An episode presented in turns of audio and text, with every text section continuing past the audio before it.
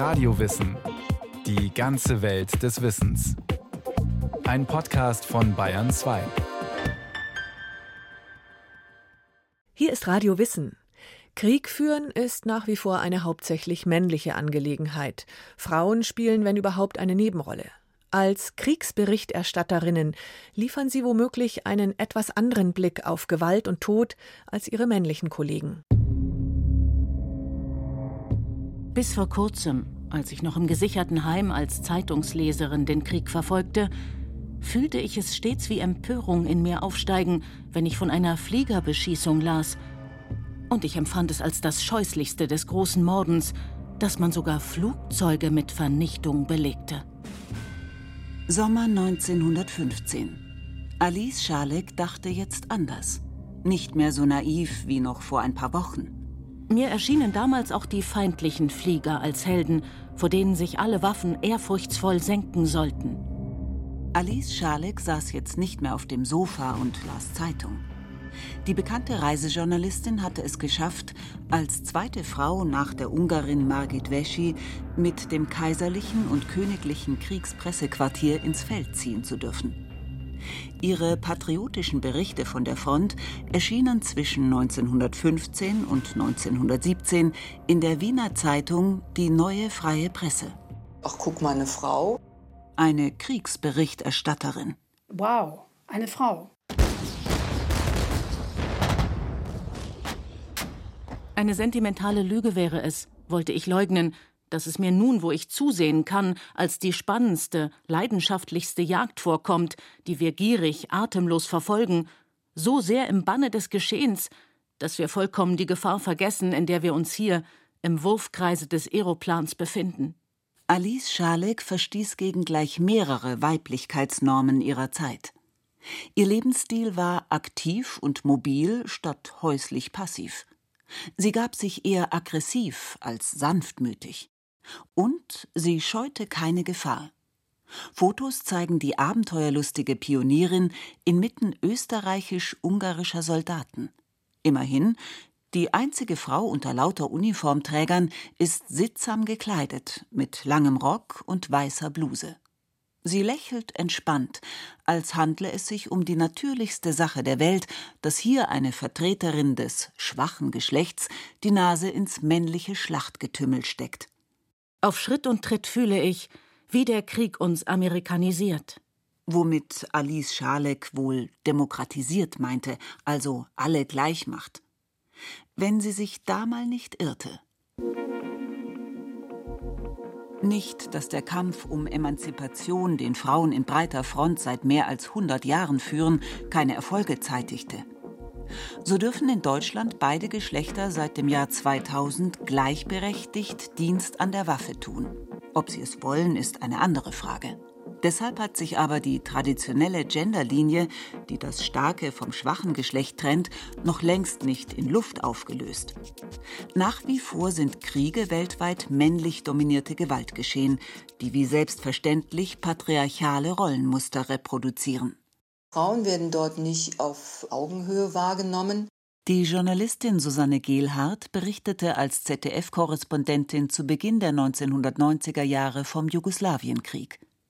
Sie war bei ihren Recherchen unter Militärs und Freischärlern oft weit und breit die einzige Frau. Ich glaube, dass im ersten Moment man einen Vorteil hat, wenn man mit serbischen marodierenden Banden zusammentrifft, dann fanden die das erstmal sehr überraschend. Was soll denn jetzt diese Frau?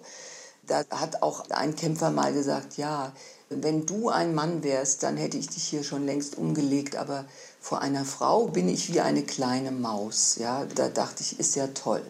Der Gewaltverzicht wirkte wie ein zynischer Gnadenakt. Auch die österreichische Kriegsreporterin Alice Schalek bekam zu spüren, dass wir Frauen im Krieg nicht einen Schuss Pulver wert seien. Als sie sich an der Dolomitenfront informierte, begleitete sie ein Offizier, mit dem sie durch den Wald bergaufwärts stieg. Er bat sie, erst oben auf dem offenen Plateau den Fotoapparat zu zücken. Dort könne der Feind dann an ihrer weißen Bluse erkennen, dass es sich um keine militärische Aktion handle, sondern nur um eine herumspazierende Frau. Oder auch beispielsweise, als mich die Leibgarde von Milosevic in die Klemme nehmen wollte und mich in die Ecke drängte, weil ich ein Interview versucht habe zu bekommen mit Herrn Milosevic. Da wurde Herr Milosevic plötzlich ganz ritterlich und sagte, lasst sie los. Und dann konnte ich ihm doch tatsächlich ein oder zwei Fragen stellen. Aber das ist schon ein sehr hoher und riskanter Einsatz und der funktioniert nicht immer. Denn so ein Ehrenkodex kann außer Kraft gesetzt werden. Im Krieg gelten schließlich andere Regeln als im zivilen Leben und viel zu oft auch gar keine Regeln mehr. In diesen Kriegsgebieten muss man ja auch überlegen, dass man da sehr schnell zur Beute wird. Das sind ja Krieger, das sind Banden, dann waren es ja auch kaum mehr Soldaten, sondern wirklich wilde Horden auf beiden Seiten, die Frauen, die auch Vergewaltigung und Misshandlungen als Kriegswaffen eingesetzt haben. Man hat schon gemerkt, dass so diese Überraschung oder dieser Respekt, ach guck mal eine Frau, das konnte dann auch sehr schnell kippen in, ach guck mal eine Frau. Das muss man immer auch bedenken. Das Gesicht des Krieges ist seit alters her männlich. Feldherren, die sich über Schlachtpläne beugen und Frontlinien bestimmen, schreiben Militärgeschichte. So wird leicht übersehen, dass Frauen schon immer mit von der Partie waren, wenn Völker oder Nationen gegeneinander kämpften. Nicht nur als Männer verkleidet, um Teil der Streitkräfte sein zu können. Bis zum Deutsch-Französischen Krieg 1870-71 wurden die Truppen von Marketenderinnen begleitet, die mitten im Gewühl Cognac ausschenkten, Verwundete versorgten und auch zur Machete griffen, wenn es hart auf hart kam. Am Ersten Weltkrieg nahmen dann zigtausende von Frauen teil. Jede Hand wurde gebraucht. Sie arbeiteten als Krankenschwestern in den Feldlazaretten oder als Etappenhelferinnen in Verwaltung, Logistik und Nachrichtenübermittlung hinter der Front.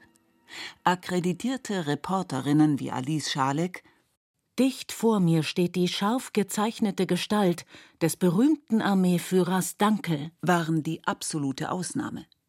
Aber einige Frauen schafften es, Schnappschüsse vom Kriegsalltag zu knipsen, etwa die beiden todesmutigen britischen Ambulanzfahrerinnen Elsie Knocker und Mary Grissom, der neuen Technik sei Dank.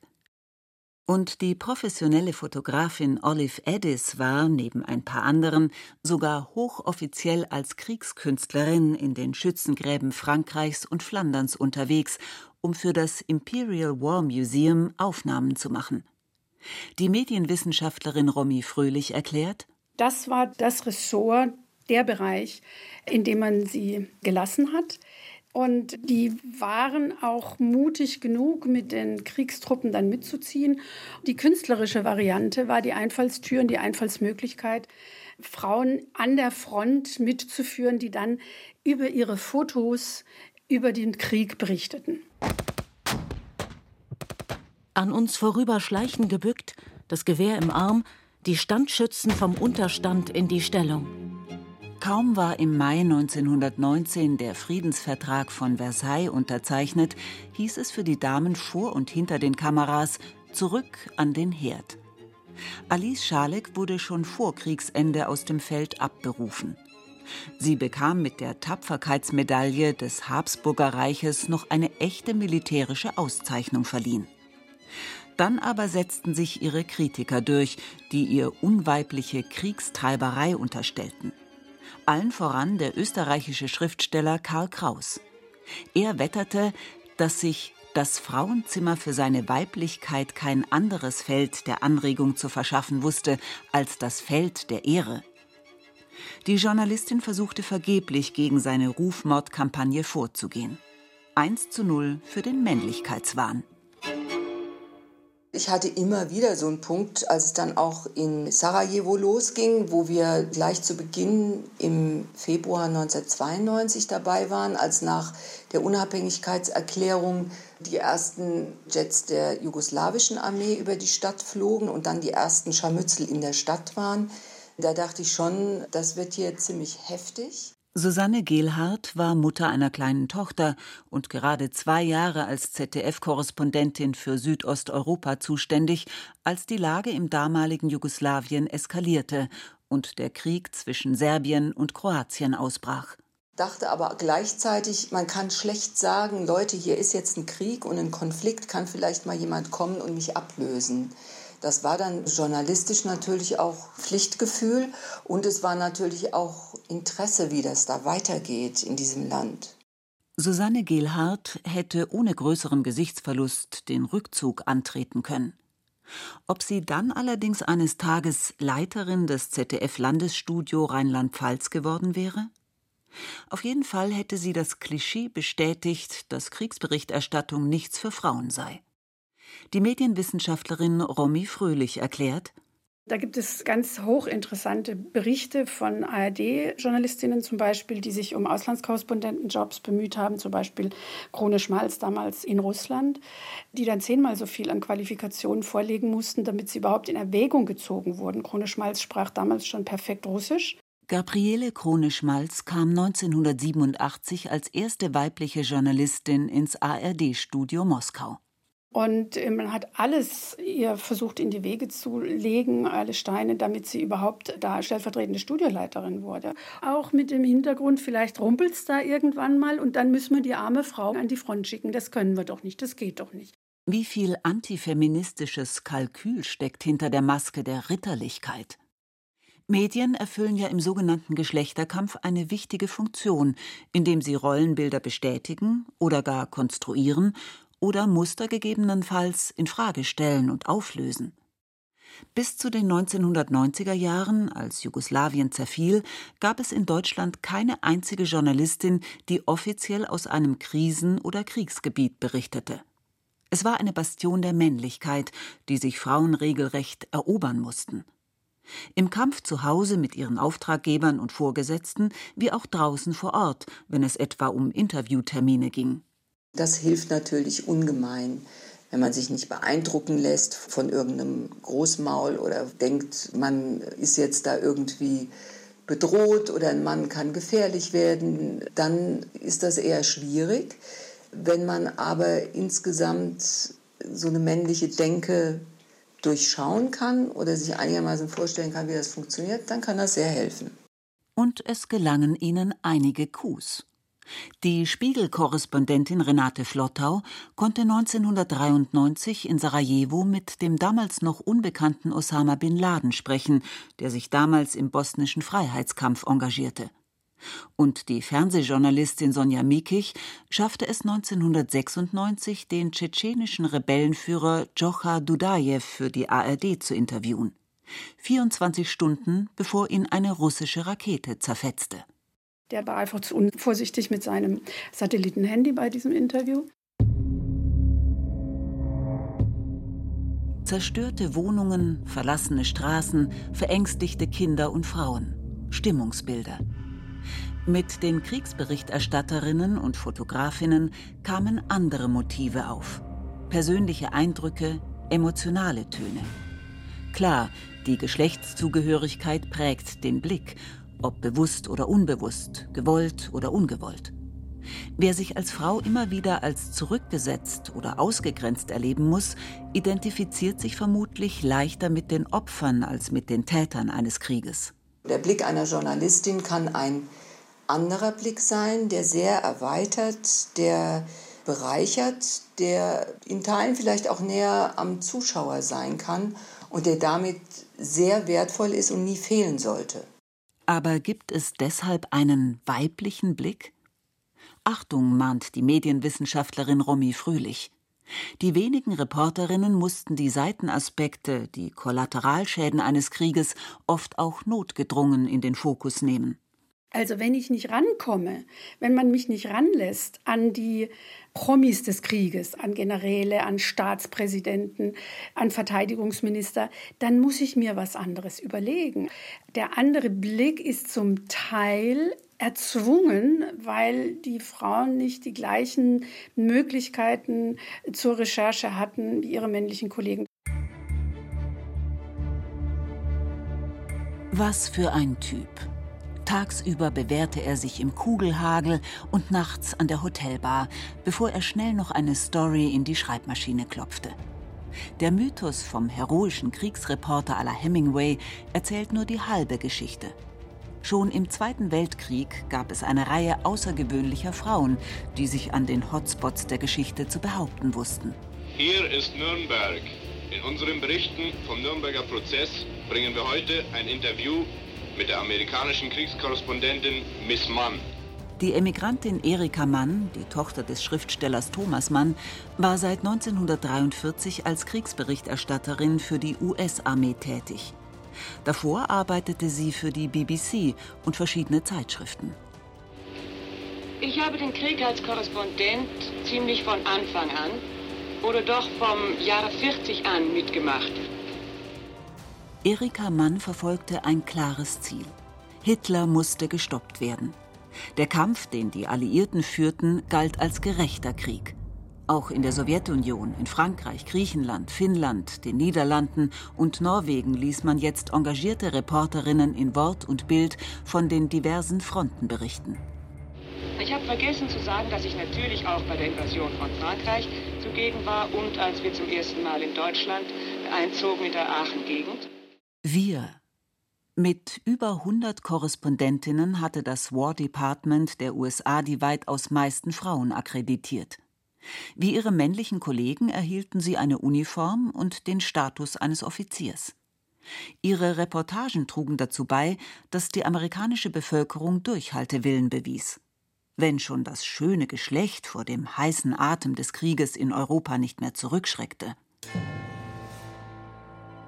Lee Miller etwa, ein ehemaliges Fotomodel, dokumentierte mit ihrer Kamera die ersten Napalm-Einsätze bei der Schlacht um Saint-Malo und die Befreiung des KZs Dachau, die Leichenberge, die Gesichter der Überlebenden. Oder Margaret Borg White zum Beispiel, eine sehr berühmte Fotografin, die auch die Leichen der Nazi-Größen fotografiert hat, als sie mit den Alliierten nach Deutschland kam. Also Nazis, die sich selbst umgebracht hatten, die an die Nürnberger Häftlinge herankamen, die sich von ihr fotografieren haben lassen, die aber auch im Koreakrieg und im Vietnamkrieg die brutalsten Fotos, die wir von diesen Kriegen haben, geschossen hat. Ein Vietcong hielt der Fotografin den abgeschnittenen Kopf eines feindlichen Soldaten vor die Linse. Auch männlichen Reportern gelangen spektakuläre Bilder oder fesselnde Texte. Außerdem arbeitet hier niemand allein. Doch im streng regulierten Terrain der Kriegsberichterstattung tobt bis heute ein heftiger Konkurrenzkampf. Es kommt auch immer darauf an, wer so ein Bild dann durchkriegt. Und möglicherweise finden es Verleger eben dann doch prickelnd zu sagen, das hat Margaret Burke White oder das hat Frau sowieso geschossen. Das gibt nochmal so einen besonderen Appeal. Wow, eine Frau.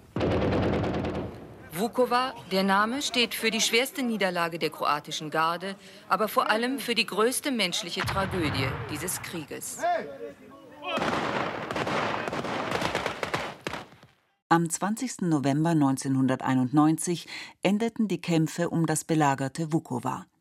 Zwei Tage später berichtete Susanne Gehlhardt im ZDF-Auslandsjournal: Willkommen im freien Vukovar, sagt Major Bajic von der jugoslawischen Armee. Die jugoslawische Armee hatte zu einer Besichtigungstour geladen, um ihre Sicht der Dinge zu vermitteln. Die Grenzen zwischen Kriegsberichterstattung und Propaganda sind seit eh und je fließend. Eine Geisterstadt ist Vukovar jetzt. Ausgestorben. Wer bekommt was zu sehen und warum?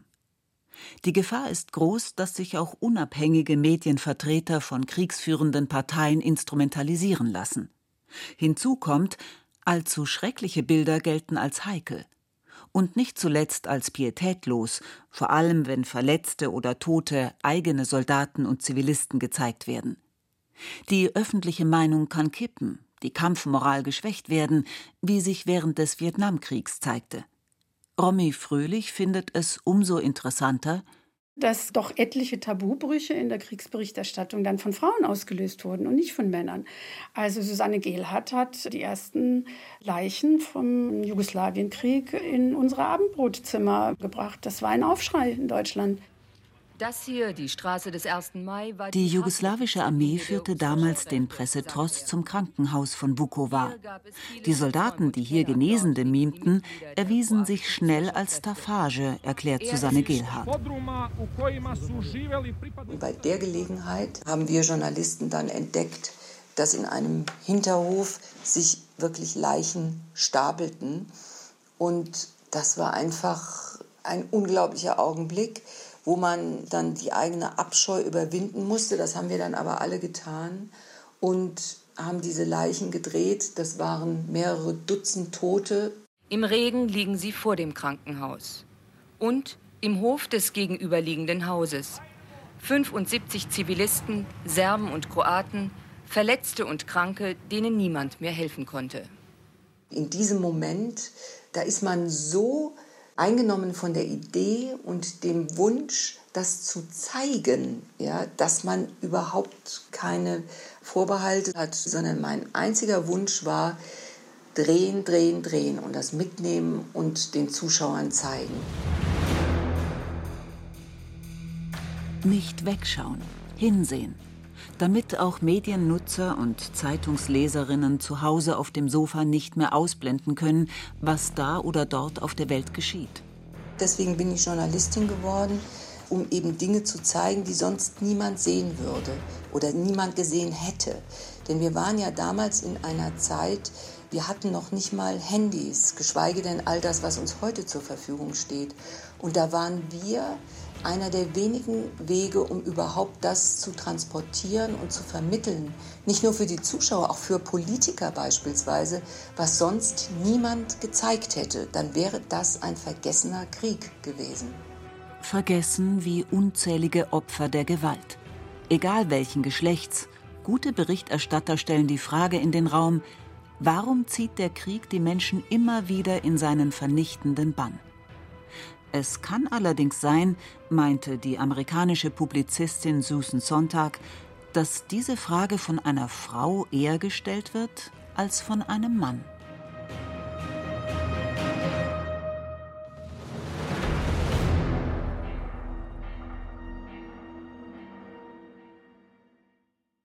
Das war Radio Wissen, ein Podcast von Bayern 2. Autorin dieser Folge Justina Schreiber.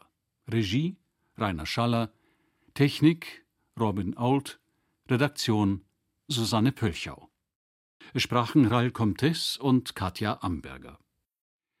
Unter den Radiowissen Podcasts finden Sie übrigens auch einen über die Kriegsreporterin Martha Gellhorn. Und wenn Sie keine Folge mehr verpassen wollen, abonnieren Sie Radiowissen unter bayern2.de slash radiowissen.